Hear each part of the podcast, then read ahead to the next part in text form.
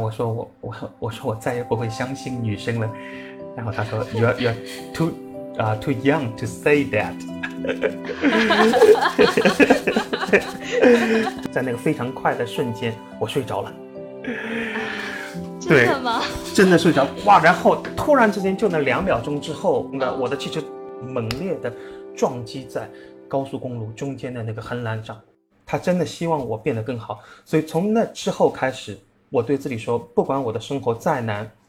我一定会找到一个转机，我要坚持下去。就是今天咱们是一个访谈节目，首先要非常感谢我们能够邀请到我们的 Jacob，是是这么读的吗？是是是，Jacob，Jacob 先生，对，啊，能够来为我们分享一下他一个非常独特的经历，啊，四十天徒步了八百公里。在这个西班牙圣地雅哥寻找，嗯，走了一段寻找幸福的旅程，是吗？对对对。啊，是什么样的缘分让你踏上这样的旅程呢？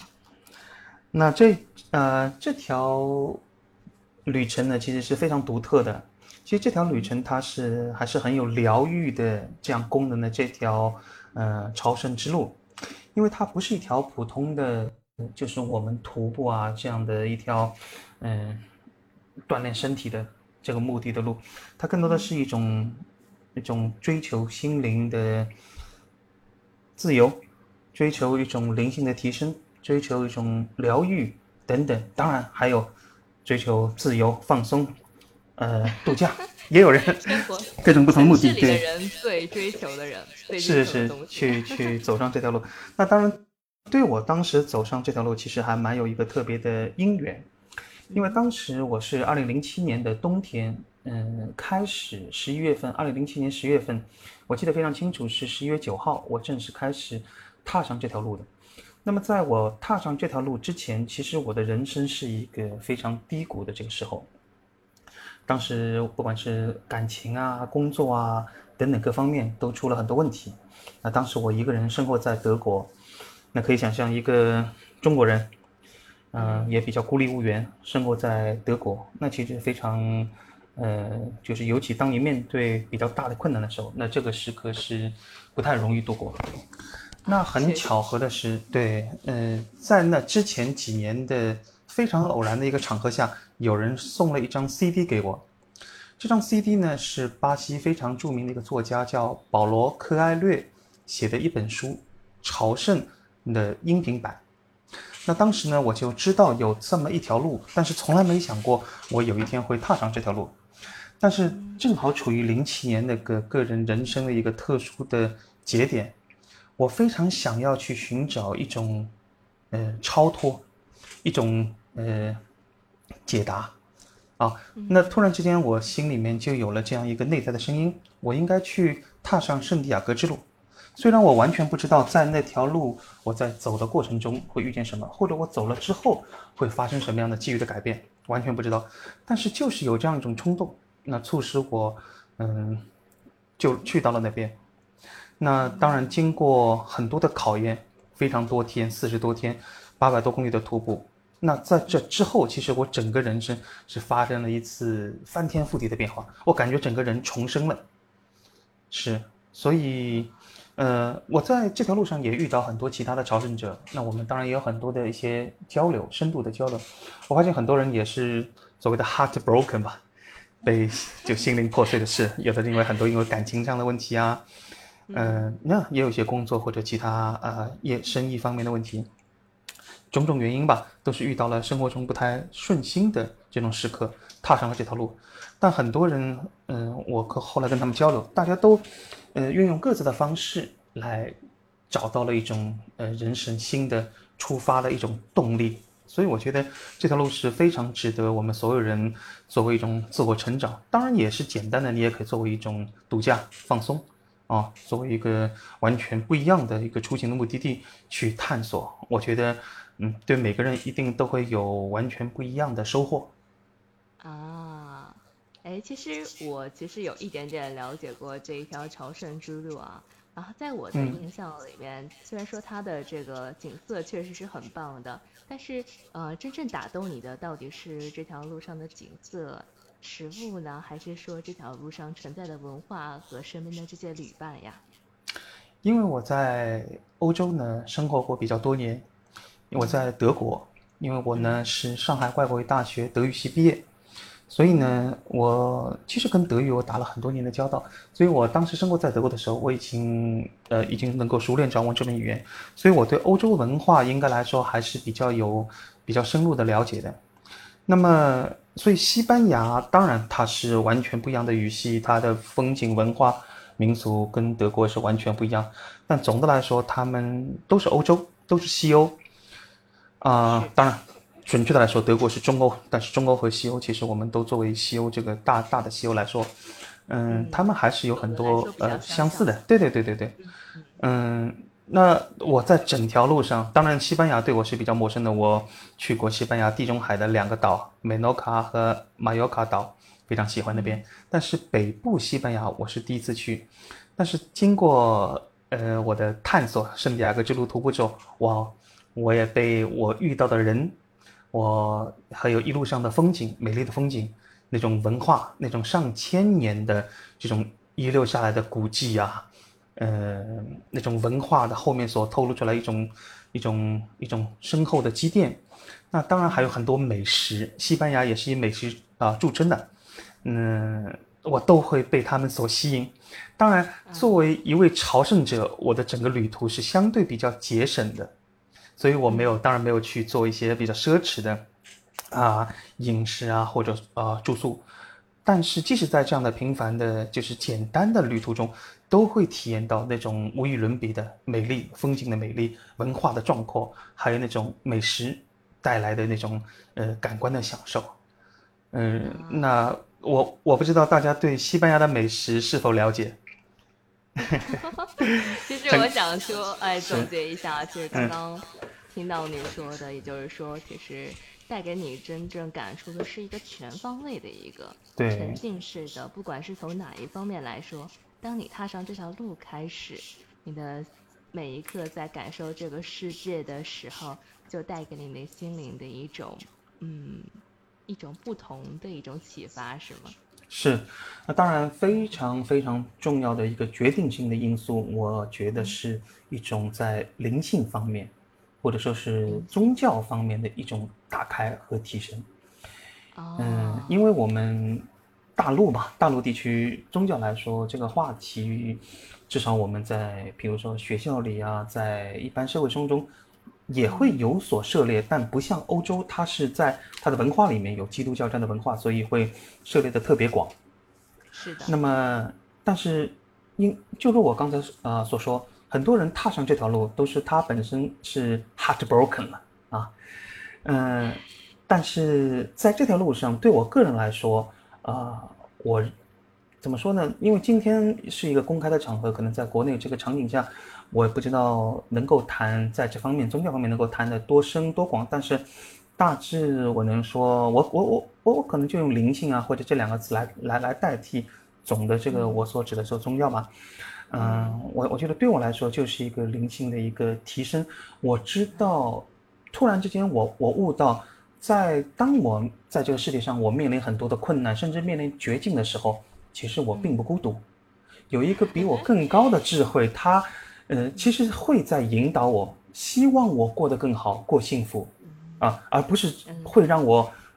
只是把我扔到这个世界上来，然后就不管了，然后就让我面对这个绝境啊，你去找到了一个支柱，对对对对对，我突然之间感觉到了一种，呀，人生会有种希望，对，嗯，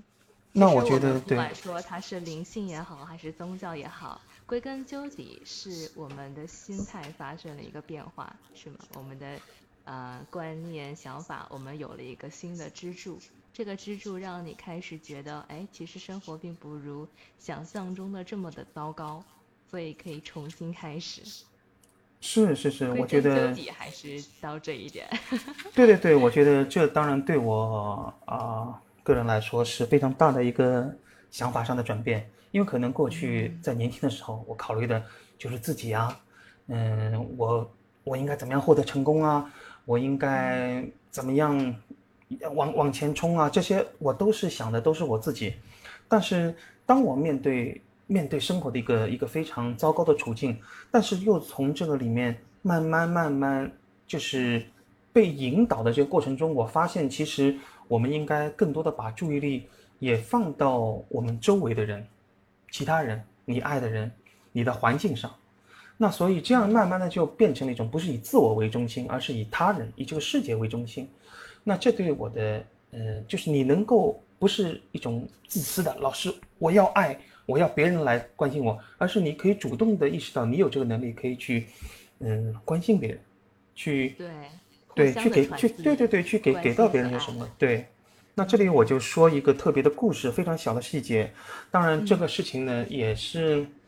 啊。嗯，他怎么说呢？对我还是有一个很大的，就是说是，嗯，对影响的。那当时呢，我是走完圣地亚哥之路之后，其实那个点是我人生最迷茫的时候。为什么呢？因为一个人如果他有一个目标，比如说在我的面前，不管是五百公里、八百公里，甚至一千公里之外有圣地亚哥之路，我知道我只要顺着。那条路上那个贝壳所指的那个方向，那么总有一天我会到达这个终点。但是，当我有一天突然之间过了四十天之后，我到达了这个这个终点，What's next？下一步是什么？我完全不知道。那这个时刻是其实是最让人焦虑的。所以，有的人他徒步之后，他不愿意脱离这个环境。他又一次继续在这个路上又走回去，又走回来，走回去，走回来。那或多或少的有，就很多人也会有这样一种逃避的心态。那我走完之后，其实我也是面临这样一个心境，哇，我真的不知道我下一步该怎么办。那当时很多的问题还没有被解决，呃，那我后来，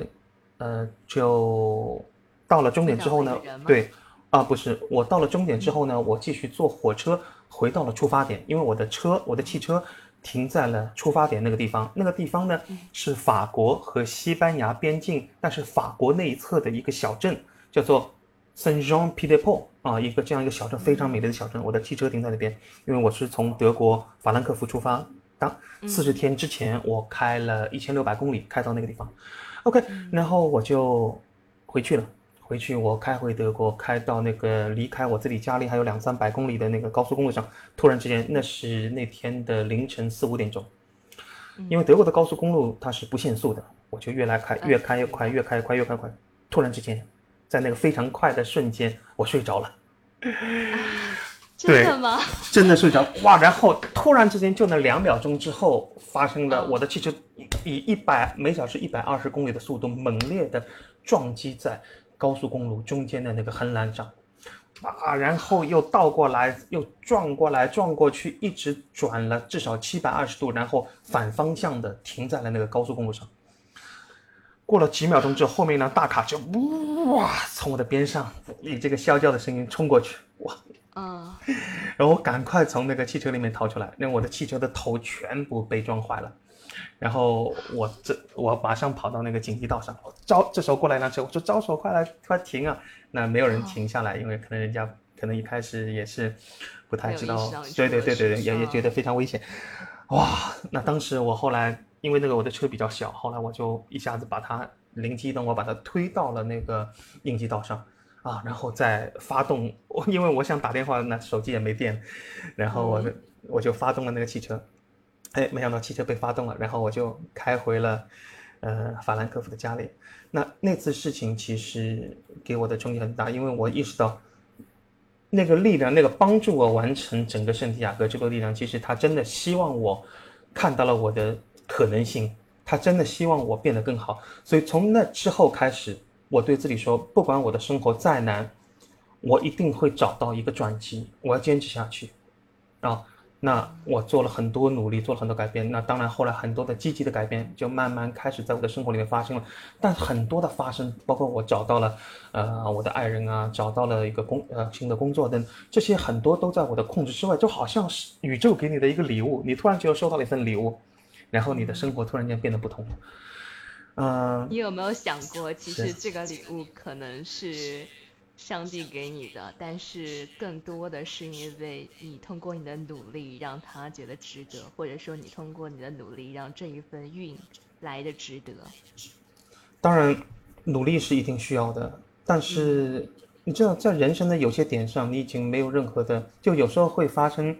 那样的心境吧，就是你已经丧失了所有奋斗下去的动力，因为你可能看不到希望，因为。当当然，现在的我当然是比过去更加坚强很多，但是在更年轻的时候，当你还不是太成熟，当你还对很多的可能性还不知道怎么去做的时候，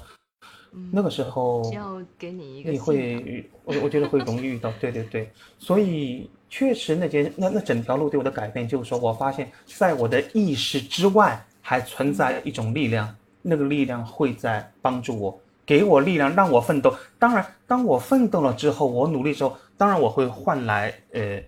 呃很多生活中的东西显化出来，manifest，对吧？但是，嗯，很多东西，就像我说的刚才那件事情，其实它是完全在我的意识之外的。啊，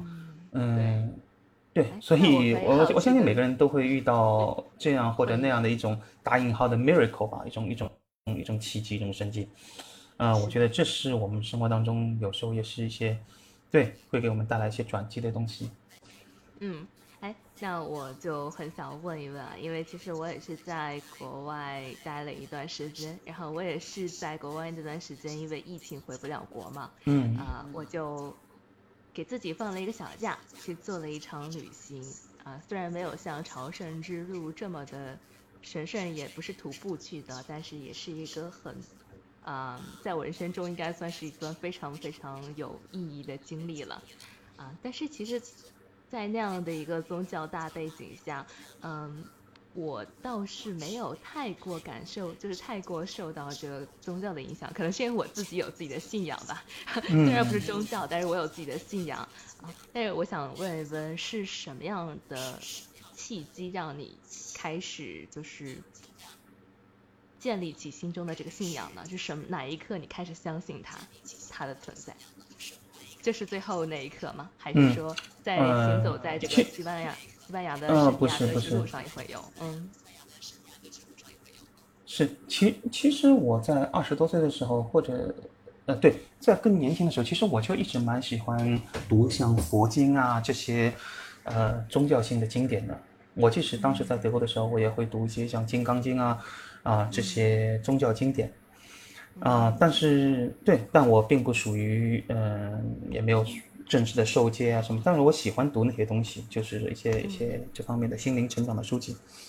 嗯，那在欧洲当然非常多的教堂，包括德国本身也是新教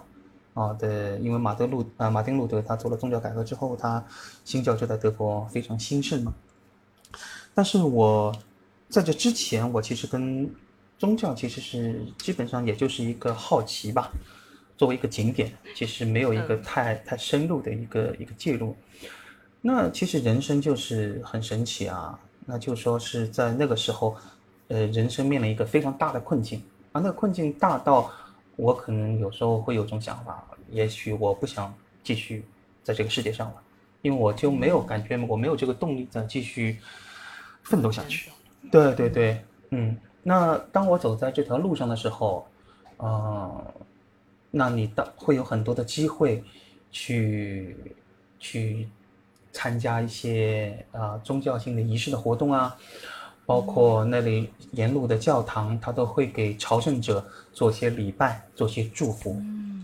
那我也记得有一件事情，我有一天徒步了很多天之后，我感觉特别累。在一个经过一个小村庄的时候呢，它里面有一个小教堂，在这里面我真的是累得不行了啊！那那天晚上呢，嗯，他那个教堂里的服侍的人员呢，他就给我们准备了可口的晚餐。嗯，那么第二天早上醒来之后呢，里面一个一位女士，她看我要走的时候，她把她脖子上戴的那个十字架脱下来，戴在了我的脖子上。她说。请我啊，把这个十字架务必带到圣地亚哥德孔波斯特拉 （Santiago de Compostela），也就是整条圣地亚哥之路徒步的终点站的那个城市。他说让我把这个十字架带过去，那这个也给我一个非常大的精神力量。因为沿整条沿路，我看到很多这样的人，他们很少是想到自己，他们全身心的、全身心的为了别人的幸福，为了别人去走完这条圣地亚哥之路而去服侍别人。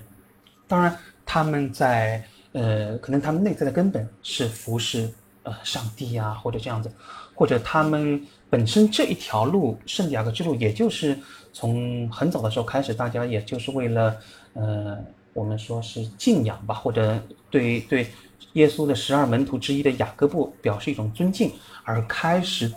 走的这条朝圣之旅，所以这条路本身也是一种带有非常大的疗愈力量，呃，这样一条路。那么更何况很多很多的人啊，有的呢是长期就就在这条路上，有的呢是趁着寒暑假或者放假的时候来做些义工，来帮助啊，就我们像我们这些没有什么经验的。徒步者也能从这条路上能够顺利的走下来，能够从中获得心灵的成长的契机，啊，那这些所有的事情就给我非常大的感动，然后我开始有，啊，对这方面有越来越深入的了解。那么从圣地亚哥之路回来之后呢，又是一个契机，我就接触到我当时德国生活那个城市叫 Mainz，中文叫美因兹，那个城市的一个华人的教会。哎，然后在这里面，当然我个人也有很多成长，嗯，啊，我我觉得就说是我的宗教观一直是非常开放的，我我从不赞成一种呃教条式的宗教观，但是我觉得每个人都应该有所信仰，就好像 Steve Jobs 说的，你你需要相信的东西，也许有的人相信佛，有的人相信神啊，基督教的神，有的人相信这个或者那个，我觉得都可以啊，我觉得都可以，只要你的。呃，出发点是关爱，嗯，你你爱别人，你爱这个世界，你不管是通过内在的情感或者你的行动去给到别人，那我觉得这个就是好的啊。所以，对对对，我其实也是这样想的。嗯，我刚刚听到的非常有意思的一个点啊，就是你说到会有很多人去那边做义工，来帮助呃刚开始徒步的人去。考虑或者说解决掉他们一些没有考虑到的一些部分。你在这八百公里的徒步当中，会遇到就比如说我们最正常的啊，就是太累了，明天不想起来了，不想再往前走了，或者说是遇到一些特别的困难，会有这样的困难吗？然后在遇到这些困难的时候，通常是什么样的一些契机让你继续往下走了？嗯，那我刚刚开始出发了一周。这个挑战是非常大的，嗯，因为我是从法国出发，法国出发呢，我的第一站就是跨越两三千米的比利牛斯山，进入西班牙的境内，那么上山下山整整一天时间，然后，没关系，分房间不搭界的是吧？小小那个小小心一点，这个一些词就好了，没关系。对对对，我们也话题应该不会涉及到那个了。对对对，我们我们说些美食什么的。没事没事，OK，没事没事。对对对对，接着往下说吧。对啊，嗯，对，那我走了一周之后啊，那我脚上已经是起泡了，而一起泡一磨破，哇，超疼。那每走一步都是钻心的疼，那这种感受是非常非常痛苦的，啊，这个时候我我走了一周之后，我觉得我想很想放弃。那这时候呢，我就遇到了一个瑞士来的一位女士，非常漂亮。她说她当当然她她已经是组建了家庭，她她而且还有小孩，但她长得非常漂亮。她说她是一个平面模特，那她也是因为需要一种心灵的成长来过来走。那她就给我很大鼓励。嗯，她也不是一位有经验的徒步者。但是他会，嗯，可能作为欧洲人吧，他们经常在山区里也会这样的旅行嘛，瑞士那边，所以他会比我多一些经验，然后他就会引导我，他说，哎，我你也不要走太快，他说我带你啊去那个地方买双鞋啊，他还帮我呃从野外采来芦荟擦在那个伤口上，啊，那像这种点点滴滴，对，都帮助我继续有勇气再往前走。那此外呢，当然，比如说我走到呃整条圣地亚哥之路的。一个中心点，呃，我不能说，就是它那个位置的中心点，它有一片叫里昂群山，啊，里昂群山，因为那边有个城市，对对对，里昂，里昂的地方呢，它有一个在那个群山里面有一个没有人的村庄，但这个村庄呢是所有呃朝圣者的必经之路，而且呢，所有的朝圣者都会去那个这个村庄里面唯一的一个住户叫做 Thomas 去见一下，就 Thomas 这位老人。那么我也去了。那 Thomas 这个老人呢，他是西班牙当地人，他呢在他年轻的时候，他也遇到可能跟我当时相似的这种处境，所以呢，他也踏上了圣地亚哥之路。在他走到里昂群山的时候，他觉得哇，他找到了他想要的答案，所以他就在那边驻扎了下来。他在那个山顶上，呃，自己也用那个木桩啊、石头啊搭建了一个小屋，来招待、照顾来往的朝圣者，啊。那么它这个屋子应该说是非常的原始，没有什么灯光，都是用煤油灯。对，那么他慢慢慢慢在那边也有点名气上，就很多的像一些学生啊，趁着寒假暑假就会到他这边来，认他做师傅，然后呢做那边做义工，比如说打扫花园啊，为我们来往的徒步者，就是嗯，就是说是可能做一些接些茶水啊这样子。对，嗯，那我觉得我也跟我也走到了 Thomas 的那个非常简陋的小屋前。啊，我也跟他嗯打了声招呼。那从他这个精神里面，其实我也学到了很多啊，就是说我们对别人的一种付出，而不是只看啊我能够获得什么啊。恰恰相反，他们的问题是我怎么能够帮到嗯来往的陌生的那些朝圣者，他们能够去顺利的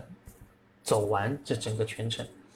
那当然还有一个小小的故事，比如说我走到了一个地方，那个地方是一个十字架。十字架上面它是用很多的石头堆砌起来的。那这里有个什么典故呢？就是说有这样的传说：如果你走上圣甲格之路，你从家乡带来一块石头，当你走到这个所谓的叫铁十字架的十字架前，把你那块石头扔在那个石堆里，你所谓的那个打引号的那个罪啊，就会被洗刷掉。那我也对对对，我也做了一下这个仪这个仪式吧。哎，嗯，对对对，那我觉得这也是对我来说也是蛮有一种一种仪式感的，呃，一一一次一次活动吧，一次小小的活动吧。那这也给了我一些鼓励，对对对，放下过去，Let go，往前啊，继续出发。对对对，那最后呢，就是说，比如说还有一个小小的，就是说我我我其实出发的时候是完全没有经验的，我背了很大的一个包。对，里面放了很多东西啊，然后还带了一个很大的睡垫啊，还有一个睡袋啊，瑜伽垫和一个睡袋啊。那么当我一步一步走啊，那么我就是也积了一些经验啊，慢慢的我把瑜伽垫扔掉了啊。当然我说的扔掉是我放在一个啊，就是旅店里面给下一位别啊别人需要的人去用。好，慢慢的我又把别的东西又扔呃扔掉了。最后呢，我把这个整个大的行那那个背包也扔掉了，换了一个别人留下来的小的一个行李包。啊，身上只放了最基本的替换的衣服啊，啊，睡袋，睡袋是必须要带的东西，对，还有一点钱，那就这样子，又继续了最后剩下来一些旅程。那我我我我觉得，我觉得这某种程度跟我们的人生也很相似。当我们出发的时候，另类，像断舍离啊。是，这就是一种断舍离。当我们刚刚出发时，我们带了很多东西，因为我们觉得我们一定要带很多东西才能给我们一种安全感。啊，当我们不断不断往前的时候，我们放下了很多东西。我们觉得很多东西都呃不是太重要啊，那其实这就呀，这也是一种断舍离，我觉得。所以越到后面，呃，我的物质越来越少，但是我的经验，我的呃精神上的力量越来越对越来越大了，对对对。嗯，对。哎，说到这里，我们是不是可以呃引到我们今天的主题了呀？就是在寻找幸福这一点，我刚刚想到了一件很有意思的事情。我们常常会觉得物质是我们幸福的基础。但是好像很多时候并不是物质越多我们就会越幸福，很多时候幸福是一种源自于内心的力量。即使你从最开始到最后把你身上的大部分东西都留给了下一个也许需要他们的人，但是到最后的时候，你反而因此有没有会感受到嗯离幸福更近，或者说触摸到了这样的一些幸福的感觉？是，那其实当时，呃，我走这条路的时候，你想，二零零七年都还没有智能手机，那我相信现在的徒步者跟我们当时的不一样，现在肯定，呃，又有谷歌地图啊，你可以随时定位，就不会迷失啊。第二，你肯定会拍很多照片，很多高清的视频。当时我也拍了很多照片和视频，当然没有那么高清。嗯，第二呢，也没有那种智能手机，所以更多的时间可以把专注力放在你走的每一步里面。那至于说到物质和幸福的关系，其实确实是这样。那，嗯，这比如说，在路上我碰到一位叫 James，James 这样位西班牙人，他是非常英俊帅气，他是一位嗯非常著名的厨师。啊，嗯，对对对，对，他说那些，呃，我有我我我还保留着当时很多的在圣地亚哥之路徒步这样的视频，他有一段视频就是在我们徒步了一天之后，嗯，我们在那个旅店里面做做啊，不能说做大菜吧，就是我们做一些那个嗯面条上面的酱汁，对对对，然后他就那个切嘛，啪啪啪啪啪，哇，那个就一看就是大厨。嗯，那么当时他碰到个什么情况？他跟一位女生就是订婚了，在准备要步入婚礼殿堂之前呢，这位女生劈腿了，就跟别人走掉了，所以他非常伤心，然后就就是就是走上了圣地亚哥之路。那你可以想象，他是之前是还蛮就非就蛮有钱的嘛，因为他说很多啊游艇啊公司啊就会请他去那种就是派对上去为人家做菜。那他后来呢，就放下了这所有的这些物质上的追求，他走完，他应该走了两三次圣地亚哥之后，他就决定，嗯，去做神职人员。那么在，那么他当当然我们后来就分开了，他后来我们有做过一些通信，他在西班牙，他说他已经成为了一名神职人员啊，嗯，那么他当时他当时在圣地亚哥之路上给到我的是，当时我走的时候是冬天，非常冷。他呢，看我没有经验，也没戴手套。后来我们分手的，我们一起大概走了几天，在分手的那一天，他把他自己穿的手套脱下来送给我，啊，他说你更需要这副手套，对，啊，真好。对对对，那是那我到最后，其实其实我也会，呃，从利我变成利他。当我因为我在路上，我也找了一根那个树枝，把它削成一根手杖，这样支撑我可以更好的徒步。那当我快要到达终点时，我也把这根手杖刻上了名字啊，放在旅店里面，让之后的徒步者能够使用这根手杖。所以你会发现，其实，呃，幸福其实离我们很近。当我们能够，嗯，不要心里面只想着自己，也许我们更多去想想，我们怎么样可以把我们的爱给到身边需要的人，给到这个社会，啊。其实我们就可以很容易去获得这个幸福。会不会有这样的一个现象，就是你开始带走的都是你的东西，但是到最后身上大部分都是别人留下来的，或者说别人送给你的？呃，到后来我的手套我也送给了一呃两位从韩国首尔来的女生，因为韩国那边其实天主教徒很多，所以他们很多那边也是呃就会过来徒步嘛。然后我也把我的手套送给他们。好，我们还一起聊了张国荣什么的，哇，很有意思。嗯，对，然后那个包我后来也好像也也留在了那边。对，嗯，只有身边我留下了一些自己自己的钱。对，嗯，嗯，所以我觉得这这这整这整个朝圣之旅其实都是一个从自我为中心，慢慢的转变成一个以他人为中心的这样一个自我提升的一个过程。啊，对对对，在给予别人。当你一开始是很多获得，别人给了你的一些照顾，别人给了你帮助，给了你吃的，给了你对。但是慢慢的，你有了更多的力量之后，你给到了别人，你也你也会去想，哎，我怎么能够帮助别人？就是这样子，一点点传递下去，把这一份力量。那这样的幸福，当你回到了，就离开了这条路，回到了重新回到德国的城市里，你的工作，你的家里。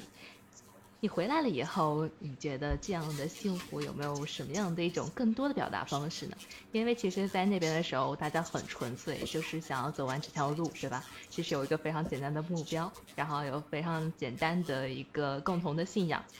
啊。但是当你回到生活当中以后，可能其实我们要面对非常多的，比如说工作呀、生活呀、爱情呀，然后还有更多更多人际交往，或者说是。物质上面、精神上面的一些困扰，或者说是一些挑战吧。那在这样的时候，你觉得幸福？你的幸福有什么更多的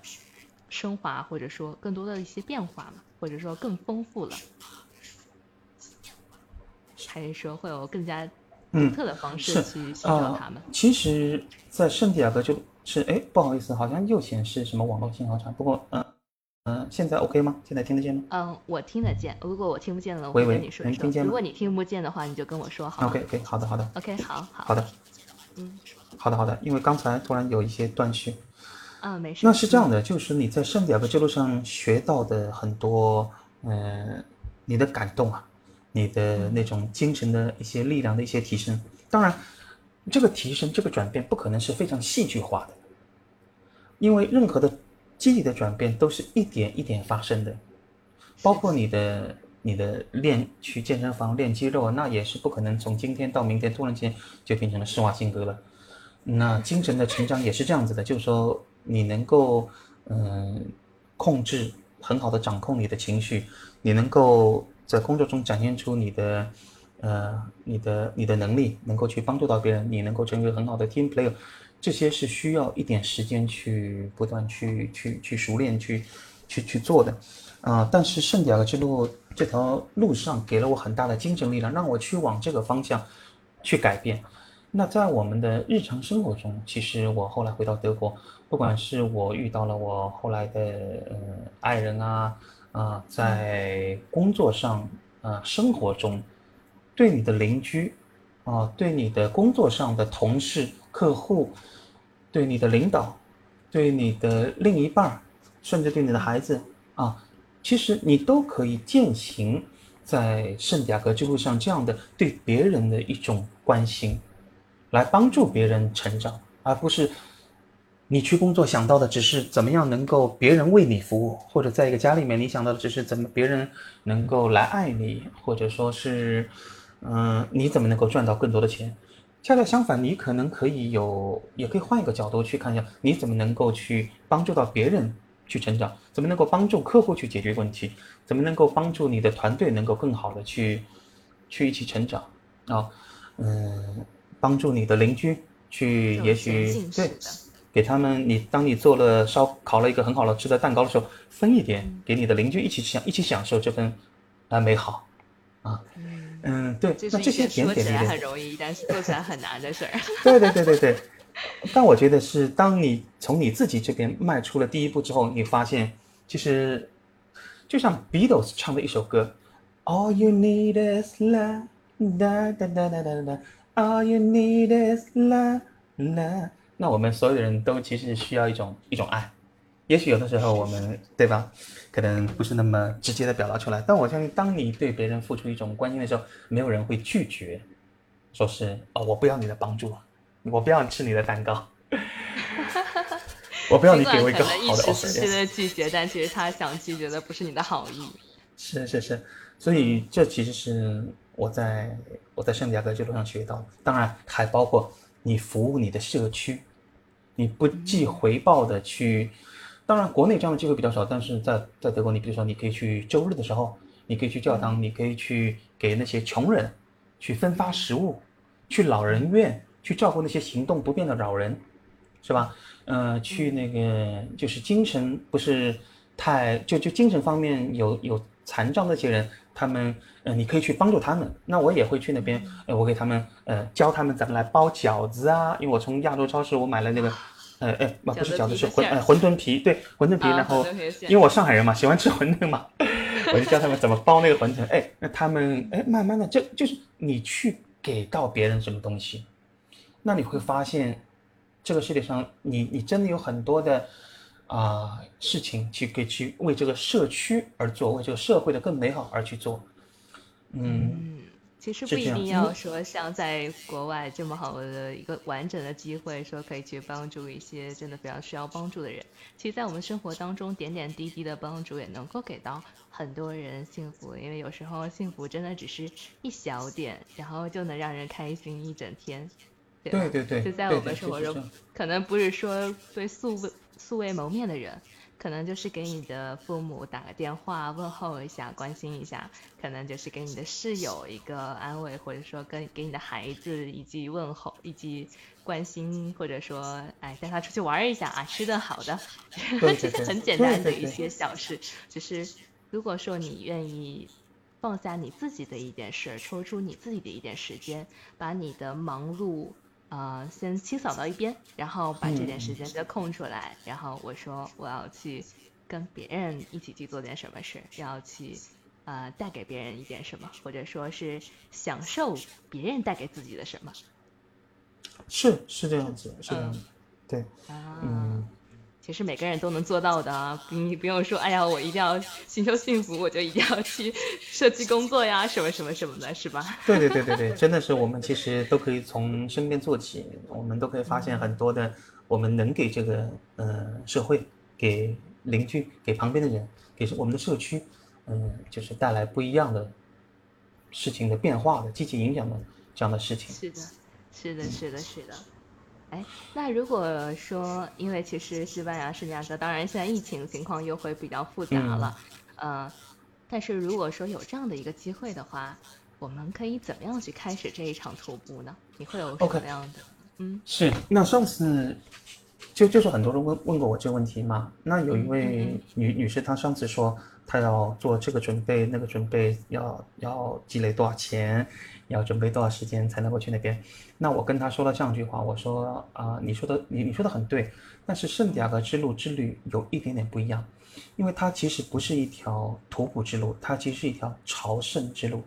所以就如我一开始一开始所说的，其实这条路本身它是有疗愈力量的。那怎么样可以获得这疗愈力量的最关键的根本在于你要去信任这条路一定会给你带来一个。好的东西就是你要完全的信任。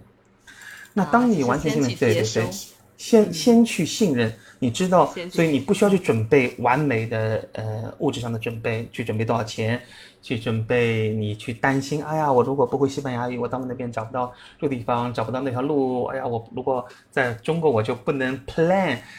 五天十天之后我住哪里，是不是我就不应该去那边？其实完全不这样子，啊，我建议的是第一步，你先过去，到了那边，只要你是带着一颗比较赤诚的心去走这条路的，这条路一定会给你帮助，他不会说你到了那边啊，我我我不知道怎么继续，这是不会的。那如果从现实的层面来说，我觉得你可以，呃，现在过去比较容易，主要是回来嘛，就是回国会比较麻烦一点。嗯，是的，是的。对，那我觉得过去的话，对对对，如果我们不说这个的话，啊，我看了一下地图，其实如果从国内飞过去，你可以先去巴塞罗那。嗯。去了巴塞罗那之后，你可以坐火车往西北部方向走，那边你可以来到一个城市，小城，大概十几万人的城市吧，叫做呃，应该你可以到达 Roncesvalles，啊，就这个地方。那这个地方不大，或者说，那它的下一站是一个比较大的城市，那个城市所有的中国人都知道，叫 Pamplona。Pamplona 这个名字听上去陌生，其实它有一个著名的节日，世界之名，叫做奔牛节。所以呢，对对对，说过，对对对对，所以我们可以从巴塞罗那坐火车到啊 Pamplona。Pamplona 呃，一定是可以，就是从那边，就是我是经过那边啊。啊，你可以到那边，然后你找到当地的，啊，你 Google 一下，找到当地的叫朝圣者办公室，你花一两欧元，对对对，你要买一本护照，啊，这本护照非常简单的护照，为什么呢？因为你每一天晚上一个住宿啊，你要盖一个戳，只有当你收集满了一定数量的戳之后。你走到终点站，终点站也有一个朝圣者办公室。他一看你，哦，你有了这些数量的呃印记，这些戳，他就会给你一个证明文件，证明你顺利完成了圣地亚哥徒步路。啊，它上面当然也会写啊，雅各布会祝福你这样的话。那他会给你一个这样的证明，啊，所以对对对，太有意义了。对对对，所以啊。那么你可以这么走，那么但是呢，不是每一个人都有四五十天时间或者三四十天时间去做这件事情。那如果你没有那么长时间怎么办呢？我建议你是这样子，你就如果你从 Pamplona 这个城市出发，你走到终点大概是啊七百五十公里这样的距离。那么你可以，那么一天平均对一个没有什么经验的人来说，大概可以走二十公里，连续不停。今天二十公里，明天二十三公里，后天也许三十公里，再后天，你看，嗯，二十二公里这样子啊。那么，嗯，就说是，你就先走其中一段，也许你先，呃，有个十天的年假啊，你就先走十天的量，也就是一百五十公里到两百公里。好，那么，呃，第二年。你再去从那个地方再继续走个十天，啊，分开来走，分开来也是可以的。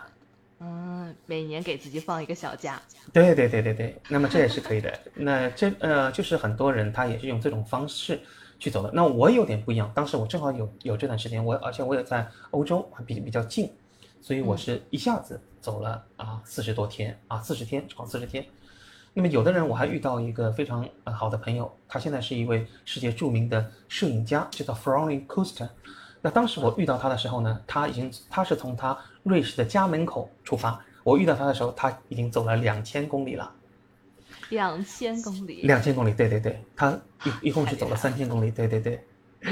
这太厉害了！是是是，那他后来他就之后他认识了他南美洲危地马拉的太太，他们现在已经在呃哥斯达黎加生活了很多年啊。那他也成为了一位非常著名的呃就是野生动物的摄影师啊。他的作品我也看到他登载在《国家地理》杂志的封面上。对，所以有机会给我分享一下。好好好好好，是，嗯。对，嗯，最最最后也许我们可以说一点点美食啊。啊，可以啊，你非常喜欢它，我们当然要说一下它。你你知道有什么西班牙的美食吗？你所了解的？嗯，我想象中更多的是烤肉吧。烤肉，我不知道西班牙的烤哦，嗯，西班牙烤肉我好像没怎么吃过。烤肉啤酒，嗯，烤肉啤酒。OK，是这样的，就是说，是我是我对西班牙什么误解吧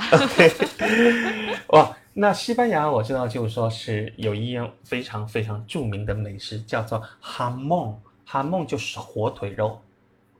啊。对，我去参加了，嗯，呃，我去参加了第一届在上海的进出口啊进口博览会。当时它的所有些馆还是满空的，但唯一那个馆很多人呢，就是食品馆。那食品馆里面人最多的一个地方之一，就是那个西班牙火腿那个切片的地方。那个一个中国的大厨把一一大一整块西班牙火腿固定在一个架子上，然后拿个刀啊，非常薄的一片一片劈下来，然后给你，你就卷起来放在嘴里，哇，那种感觉，这种全身心的这种享受，哇，这这这这是人间极致的美食。那西班牙的火腿当然跟国内是金华火腿是完全不一样，那西班牙的火腿当然更加著名，也是一从它的呃制作的工艺来说。非常的先进，因为它不是像国内，它是它不是用盐来腌制的，当然它会有这个腌制过程，但它最终成熟是在在一个特殊的房间里面用风干的方式，那这个就非常厉害了，它在风干的时候能够把一块生的肉里面的细菌去除掉，而当你在吃的时候又不会损害任何的口感，但是又可以非常健康。哦，那这就是非常厉害了。所以这和那个猪的品种，这和这个风干的房间它的设置，这个工艺的过程都非常相关。那西班牙就感觉好像涉及到了我的专业，怎么回事？那在西班牙，巧我好像我爸妈是我妈妈是金华人。哦，这样子，我从小是吃金华火腿长大的，长大以后我吃了乌克兰火腿。下一次我一定要去西班牙吃一下西班牙火腿。是是是，那我们在西班牙徒步，你其实其实就是是哈梦是标准的标标准的一个餐，买两片面包，就是那种啊 baguette，然后放种对放一块那个奶酪奶酪片，再加一块哈梦，这样就就对付了。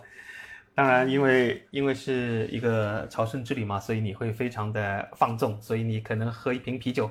喝葡萄酒，而不是，因为你不需要开车，你你只需要走路，是吧？我还经过了一个酒庄，这个酒庄非常友善，也就是说，它也践行了来帮助来往的朝圣者。它的酒庄有一个设置在外头的一个水龙头，所有徒步的人都可以打开那个水龙头，就是放不完的呃葡萄酒。哇，放不完的葡萄酒是什么样的感受？就像你你你你打开那个龙头，它就那个红葡萄酒，哇，就就那个你可以灌满一瓶又一瓶的你的杯子。我天哪，把红葡萄酒当成扎啤一样来。对对对对对，你可以想象那种感觉，在凌晨八九点钟就可以让自己喝的，就是喝上喝下一身葡萄酒那种感觉，呢是不是很爽？哇，那你的酒量也很不错。对啊，对对对，那西班牙酒可能就不行了。是啊，对，那那西班牙就是说，那还有非常著名的就是他们那个章鱼啊，你喜欢吃章鱼吗？就是串起来，然后放在那个火上，滋滋滋滋滋，那个章鱼吗？它可能有有有有串起来，但是我可能吃的比较多的像那种罐头里的章鱼啊，因为他们西班牙靠靠海嘛，所以那边的啊嗯章鱼非常好吃。它还有那种大型章鱼，哇，生的那个那个触角。当然，那吃小一点的那个章鱼，它就会做成一一一小块小块放在那个罐头里面，用不同汁腌制起来。哇哦，那种你可以打开一罐章鱼。然后，哎呀，就着你的面包和啤酒或者葡萄酒，哇，那种感觉你可以想象，你坐在草地上，你在那个云海之上，你的周边也许只有有人有牧羊人赶着一群牛，那种叮叮当当的声音，因为牛的它第一头牛它会挂一个铃铛，那个铃铛回响在整个空幽的山谷里面，你一个人坐在呃云海之上的斜坡的草坪上，吃着那个章鱼的罐头。咬着那个哈梦火腿的夹着奶酪的那个面包，再喝上啤酒或者是那个葡萄酒，那那种感觉是非常享受的。那在这之后，你给了你更多能量，哎，再继续啊出发走走。我已经开始流口水了，是吗？我也想到那个场景，我觉得也是非常非常棒的。对对对，主要不只是这个食物好吃，你还给我描绘了一个非常非常美丽的景色。然后我我是一个特别容易把自己带入进去的人，然后我现在已经忍不住想要过去了。耶耶耶，那那那这条路我也跟大家说一下，其实它是还是比较安全的。当然，在中世纪的时候是非常危险的，因为中世纪时候我看了个数据，三个人里面有一个人会倒在圣地亚哥之路上。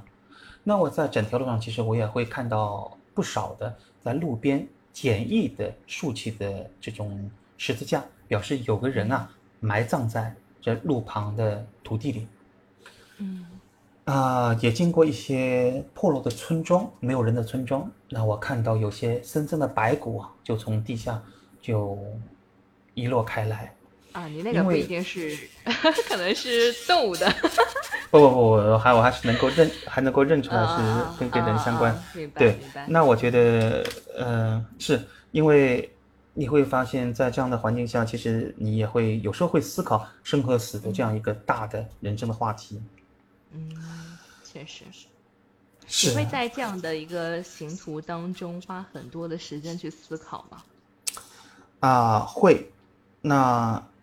那因为我当时在半路，就是在路上，其实心情也不是很好嘛，因为当时我一位非常深爱的就是人，就是也离开了嘛，大家分分开了嘛，对。分开时，那我当然心里有很多怨恨啊、愤怒啊、焦虑啊。那那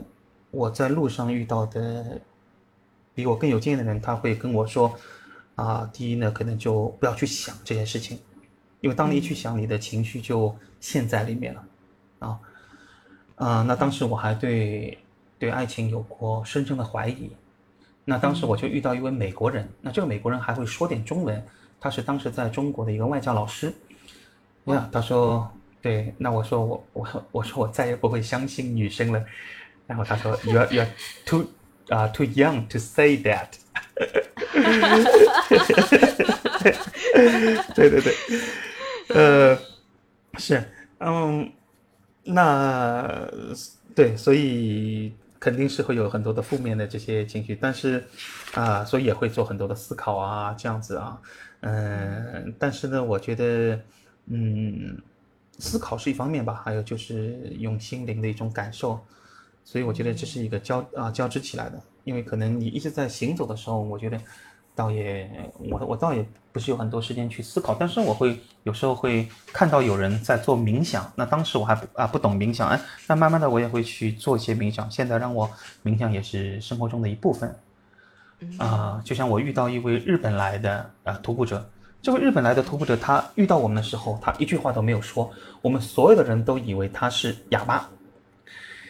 啊，那后来回他回到了日本，他我们还有一些书信的往来。那前两年我还去日本东京的时候，我还跟他见过一面。嗯，他呢，他说他不是哑巴，他是正常的，但是呢，他说他在圣地亚哥之路上，他的自我修行，所以他是一句话不说，啊，对，他就专注于内在的冥想啊这种呃修行方式。那就后来他其实是一位老师，那么他后来圣地亚哥之路回去之后，他后来转型成为这样一位呃巡回日本的激励演讲师，但是因为他英文不太好，所以我们沟通会比较麻烦。嗯，但是呃在一路上其实嗯我老实说思考的，我个人思考的时间会不是很多，但是我会有很多的感悟啊感受啊。或者去学习到，那么你可以运用一种叫呃这种冥想啊，这种各种的方式。当然，你其实徒步也是一种冥想。当你更多的把你的注意力焦点，呃，不是老是放在自己内在的情绪，对，放在走路上的时候，其实也是一种冥想。我觉得，嗯，所以我觉得感受一下自己的身体在干什么。对对对对对，也许有时候我们想太多反而是不太好，但是尤其当我们心情不好的时候，想太多就更加想不出一个结果了。啊，那这种时候我们首先先把自己的情绪都放下，对对对对，然后放过一阵子以后，再去重新开始新的点去开始思考。对对对，我觉得尤其当你在路上的时候，很多时候是在个旷野里嘛，你就可以大声的叫喊啊，唱歌啊，我觉得这也是一个很好的疗愈的方式。那太快乐了，我我曾经有一次也是在这个。因为乌克兰它有很多的平原嘛，嗯，然后我有一次跟乌克兰的本地的学生一起，他们非常爱唱跳，嗯，非常的爱唱跳，所以他们就带着我们一起，就一整个下午，从下午太阳不是很猛烈的时候开始，一直到太阳落山，我们就偶尔吃点东西，然后就开始唱歌，然后开始跳舞，然后开始在这个弹吉他，小几个人围在一起，在这个旷野上面，然后他的吉他声其实传不了很远。但是我们围在他身边的人就能够听得很清晰，听他一边弹一边自己唱，我们甚至还可以跟他一起唱，啊，当时那个感受真的是特别的自在，就好像什么束缚都没有了，对对对，自然完全的接纳了。是，所以我我真的建议每个人都应该，呃，给自己一个机会去踏上圣地亚哥之路。那我刚才有句话忘了说了，就是说啊，在中世纪时候是有点危险，那么现在呢，其实每年。联合国教科文组织都会投些钱去修缮这条路，所以这条路是一条安全的路。那尤其是即使西班牙有小偷啊或者怎么样啊，正常来说没有人会去对一个朝圣者，呃，去洗劫他们的钱，因为这是不道德的。啊，对吧？那我是的，是 吧？因为我们是带了一个是越来越安全的。嗯对对对，那么那如果至于去哪个月份去呢？我建议你可以考虑就夏天和就是原则上哪个季节都可以去，但是夏天呢，因为去的人比较多，因为这条路现在越来越有名了，所以你的住宿有可能会是一个小小的问题。那当时呢，我是十一月份去的，十一月份在西班牙通常都已经比较冷了，呃，所以那住宿的话就会好一些。嗯，可以可以可以。选择一个自己合适的时间就好了。对对对，原则上你有空，什么时候都可以去。对对对，是的，是的，一年四季都会有它不同的感受。对对对。嗯，哇，真的太棒了！我觉得人生当中能够抽出这样的一个时间，告诉自己，呃，从现在的忙碌当中去稍微停一下，然后去做一种不同的感受，去挑战一下自己，比如说四十天徒步八百公里。一想到八百公里，我想到三公里都已经很自闭了。你跟我说八百公里，嗯，对吧？然后做这样的一件事情，去遇到一些独特的人，跟你做同样的事情的人，也许也跟你有同样的困惑和困难的人，然后你们可以一起聊天，一起往前走，花更多的时间去，嗯，放下那些让自己感到很有压力的东西，去感受一下身体上的那种疲惫。对对对，那圣地亚哥之路一定会给给你你想要的东西。嗯，对，因为它是非常特别的一条啊、有疗愈力量的这样一条路。对，那这样的路是非常少的，因为在基督教世界，其实它只有三条这样的朝圣之路。严格来说，第一个终点站是去往耶路撒冷，第二个终点站是去往罗马，那第三条路其实现在也是相对来说最著名的，就是去往 Santiago de Compostela 这个终点站的这条路。我们叫做圣地亚哥之路啊、那这个终点站的中文意思就是梵天星空下的田野或者天地啊，所以你可以想象是是这样一幅画面。对，我脑子已经开始转起来了，开始自己构图上色了。但我不想想太多，我觉得有机会的话，我还是要自己亲自去，对，去真正的去感受一下，不只是看到它，就是真正的去感受一下那种氛围，那种气场吧，我可以说，因为很多时嗯候走进教堂就完全是不一样的一种感受。对对对对，是对，走到那个地方，我相信是会完全不一样的感受。嗯，当然，我们其实真的已经聊了很多，这这一场太自然了，我一下就这么多话聊起来，完全不觉得累，而且会觉得越聊越有兴致，我还想聊点什么。我就是觉得，不知道我不知道今天在的其他观众他们听众他们有没有什么想说的？对，如果说大家有想说的话，可以一起上来跟我们举手上来，可以一起聊一聊啊。是 哎，你比我还要会哦。没有，我看今天我们的直播室听众还是很多。嗯嗯。对，因为这样一条呃一个大家地点有什么问，题对的，话确都可以实上来确实蛮特别的。举手对，跟我们的 Jacob 一起来聊一聊这个，不管是圣地亚哥之路吧，也也好吧，还是这个徒步旅行也好，还是说关于幸福的这样一件事儿，啊、都可以一起来聊一聊。哎，这样的一呃场旅行最大的是哎，你好，嗯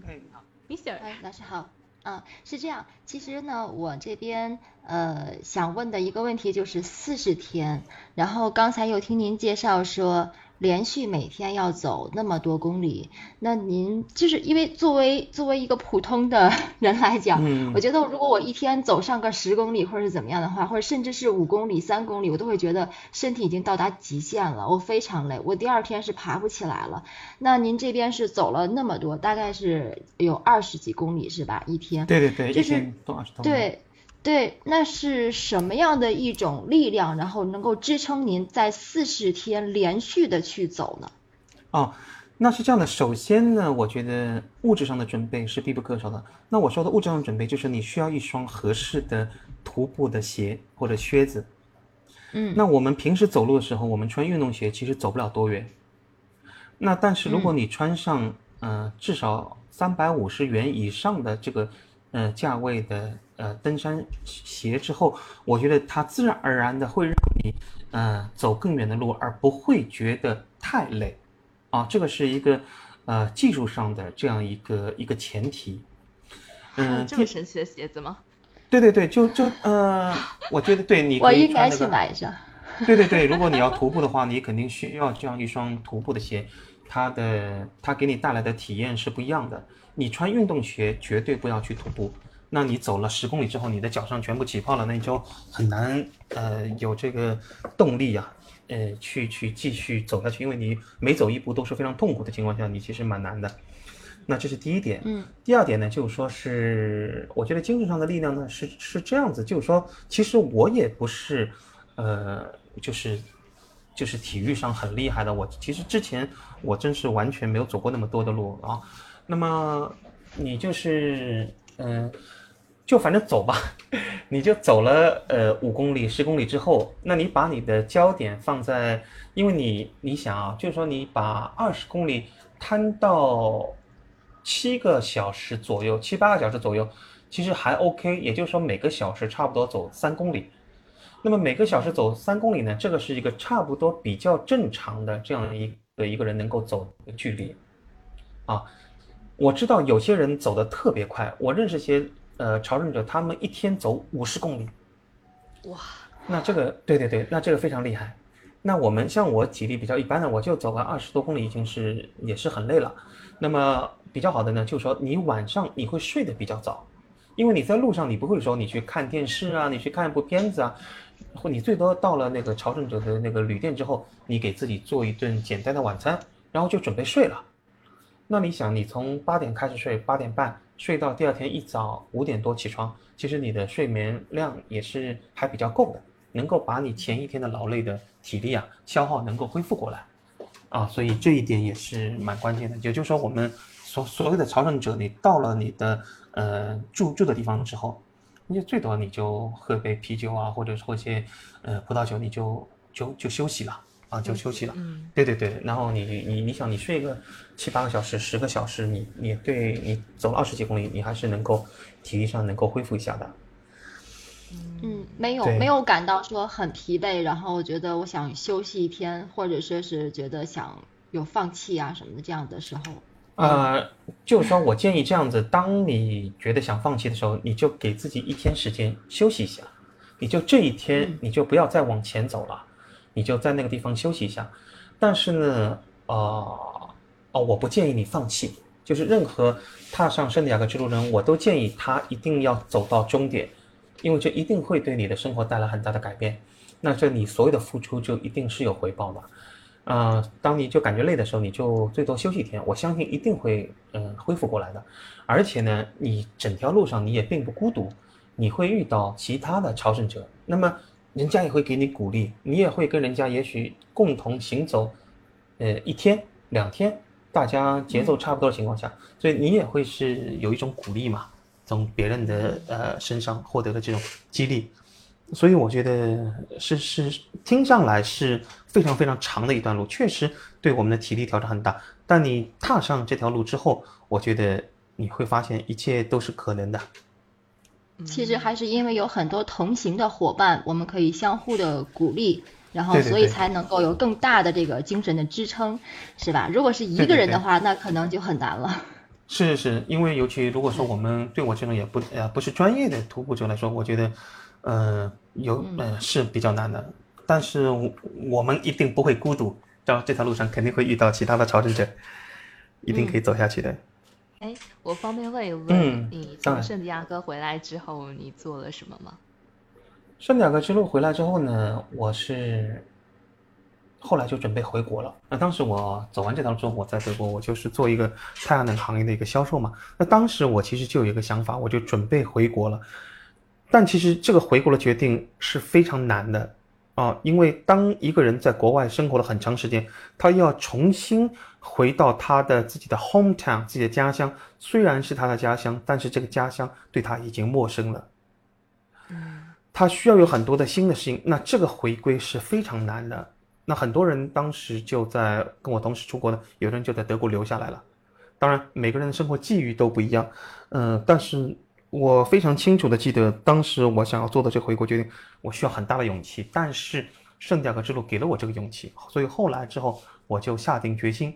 我就回国啊，因为我知道这边我还有些事情要去做，有一些更大的东西在等着我。所以我后来就就回来了。对，当然之后我又做了呃职场上啊发展啊，也后来包括写书啊，嗯、写了很多其他作品。然后塔罗是啊、一个有这样一句话吧，当学生准备好了，师傅就出现了。对我来说，塔罗是我的师傅。那因为我找到这样一个，我觉得那这其实也是一个，当你到了一定阶段之后，你突然间遇到了一样东西，而这个东西你感觉它一直在等着你，因为塔罗给到我一种可能性，它会啊、我们生活中的方方面面啊，呃，我们的情感、财富、工作等等，都是可以从七十八张牌里面得到一个解答。但它给到你的不只是一个具体的答案，它给到你更多的是一个一个 big picture，一个事情之后一个大的一个方向。所以我觉得很多时候，我们当我们还在一个这个世界我们看不清的时候，塔罗会给每一个更大的一个画面，告诉我们，也许当我们对我们进入一份新的工作，我们可能会面对什么样的困难。那当我们知道了之后，我们不是可以做一个更好的准备吗？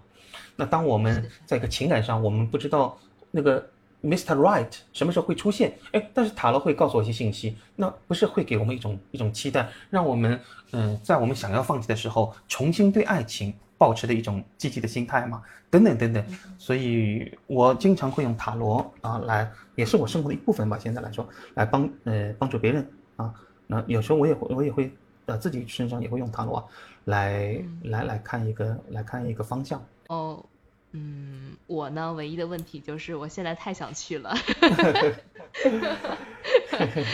我得我得控制住自己，还是要先把眼前的一部分事情做完，告一段落以后再去。对，呃，如果说你要在那个终点那个那个城市，你要拿到那个证书的话，其实当然你还有一种可能性，你不一定要从我出发的那个城市去走，它是这么规定的，就是说，呃，如果你徒步，你必须至少走五十公里；如果你骑山地车或者骑自行车，你至少要呃骑行一百公里。所以五十公里的地方其实是一个城市。啊，一个这个城市的名字叫萨利亚，萨利亚 S A R I A，你也可以从那个城市出发，也就是说你先飞机到巴塞罗那，然后想办法火车去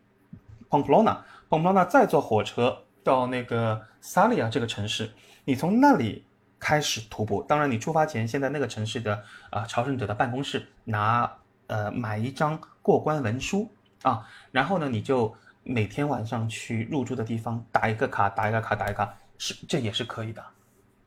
嗯，对，那一百公里的话，其实你算一下，你只需要走四到五天时间。那很多人一年都会有四到五天时间，所以这个方案其实是比较可行的。确实，确实，啊，我也在心中做好计划了。等我先把这段事情时间的事情做完。嗯，对，我记得当时还有一个小小的福利，他到了终点的那个城市之后，他看到你，呃，就拿到那个证书，他会请你在那个广场上，那这个广场非常著名嘛，因为这广场上就建立的这个大教堂，这个大教堂的里面就是所有朝圣者去往的那个终点的目的地，也就是雅各布他尸骨所埋藏在的那个教堂里面。那么这里面呢有个巨大的雅各布的半身的铜像，或者对金铜像，然后它背后有一个木楼梯，你可以从一侧走上去亲吻拥抱雅各布，然后再从他背后的另外一侧楼梯走下去，啊，那么对，那你到了这啊这个终点之后呢，你会发现，嗯，对，嗯，你可以在那旁边有一个呃比较高档的一个宾馆里面。他会请你吃一顿晚餐，只要你展现你是一个呃走完了这个全程的这样一个徒步者。当然，我说的全程不一定是整个全程，你你只要至少走五十公里的这个全程也是可以的。我不知道现在这个福利还有没有？太棒了吧！对，这也太棒了吧！又这又对我这个吃货又是一种另类的引诱。哎，那今天今天的话真的是非常非常开心，能够哪里哪里？我其实还有意犹未尽，然后但是因为今天其实时间差不多了，我们先把这一次结束，然后下次有机会再邀请我们的杰克先生来跟我们进行另外的一些分享，而且非常有意思，刚刚提到了很多，感谢你能抽出这个时间。没什么，没有非我非常高兴跟大家有机会来来交流。